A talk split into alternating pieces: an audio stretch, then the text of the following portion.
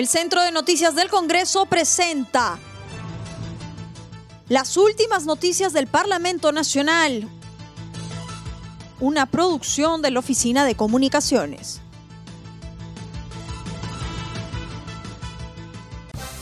¿Cómo están? Los saluda Claudia Chiroque. Hoy es martes 15 de septiembre y estas son las principales noticias del Congreso de la República. Pleno rechazó admisión de censura contra presidente del Congreso. Con 94 votos en contra, 10 a favor y 21 abstenciones, el Pleno del Congreso rechazó la admisión de la moción de censura contra Manuel Merino de Lama, presidente del Parlamento Nacional. Desde su escaño, el congresista Merino de Lama pidió disculpas por haberse comunicado con representantes de las Fuerzas Armadas. Sin embargo, indicó que el motivo fue informar de los hechos que se estaban desarrollando en el Parlamento Nacional. Si fue impertinente, pido las disculpas, en este caso, a las Fuerzas Armadas. Pero yo pido, así como IDL ha publicado diciendo de que yo he dicho frases que no las he dicho, que se publiquen las conversaciones, que se pida que se, que se delacren para que sepan los escasos 10 o 15 segundos que pude conversar con una persona que la conozco y que le pude expresar la preocupación de un demócrata la preocupación de un hecho que estaba sucediendo en el Parlamento Nacional. Por otra parte, Merino de Lama lamentó la tesis que su persona estaría conspirando contra el presidente Martín Vizcarra y añadió que el proceso de vacancia es una oportunidad para que Vizcarra Cornejo dé las explicaciones del contenido de los audios develados. Yo lamento realmente todas las afirmaciones que hemos escuchado sobre un supuesto complot. Ya hoy día se está hablando de una historia fantasiosa que Manuel Merino estaba haciendo su gabinete.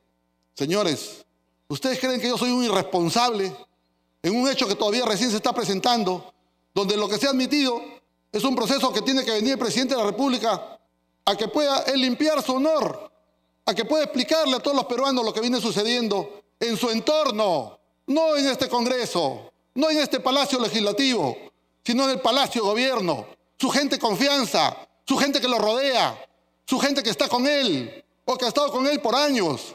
Eso, señores, no hay que permitirlo. Finalmente lamentó las acusaciones sin sustento del ministro de Energía y Minas, Miguel Inchaustegui, quien sostuvo que personas cercanas a Acción Popular le exhortaron a mantener la calma, ya que iba a formar parte de un gabinete de transición. Merino de Lama dijo que el ministro carece de credibilidad, dado que actualmente está siendo investigado por el presunto delito de colusión. Y yo lamento porque lo he escuchado al ministro de Energía ayer soltar que me llamaron del entorno de Acción Popular. Ya no dice el entorno del presidente del Congreso, ahora dice de Acción Popular. Lamento porque es hijo de un populista. Pero ¿qué credibilidad puede tener este señor? ¿Qué credibilidad puede tener si está investigado? Tiene investigación preparatoria por colusión. Esa es la gente que está rodeando al señor Vizcarra. No puede ser posible, porque yo he tenido que ver investigar para ver si es cierto. Y aquí está la prueba, señores. Un ministro investigado por colusión ahora está declarando en contra de nuestro Congreso. No el presidente del Congreso, porque yo mañana bajo y mañana me pueden censurar, hoy día me pueden censurar. Y yo sigo siendo congresista, electo por el pueblo, en defensa irrestricta de los intereses de todos los peruanos. Finalmente, el congresista Manuel Merino de Lama hizo un llamado a las nueve bancadas parlamentarias a no permitir que ciertos sectores pretendan dividir ese poder del Estado, dado que se afectaría su institucionalidad. Pleno del Congreso rechazó censura contra ministra de Economía. Por 46 votos a favor, 73 en contra y 3 abstenciones, el Pleno del Congreso rechazó la moción de censura contra la ministra de Economía y Finanzas, María Antonieta Alba, por los cuestionamientos de la política económica en el contexto de la pandemia por el COVID-19. Otto Gibovich, vocero de Acción Popular, pidió al Ministerio de Economía transparentar los programas económicos promovidos por el gobierno. Ocasión no, pero también queremos que desde el Ministerio de Economía y Finanzas se den señales claras de monitoreo, de control de cómo va Reactiva Perú y cómo se emplean los fondos del Estado finalmente. Y también queremos ver de qué manera se avanza en la bancarización y que los bonos lleguen a donde tienen que llegar. Exigimos eso mientras que Francisco Sagasti, portavoz del Partido Morado, indicó que la falta de gestión del gobierno ha conllevado a acentuar la grave crisis que atraviesa el país.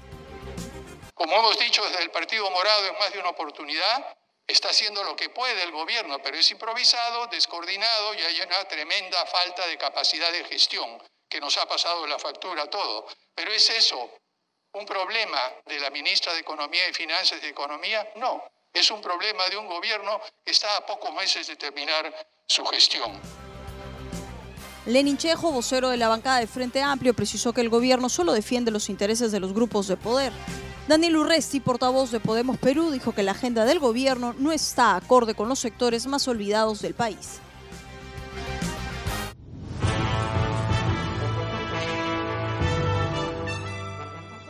El Centro de Noticias del Congreso presentó las últimas noticias del Parlamento Nacional, una producción de la Oficina de Comunicaciones.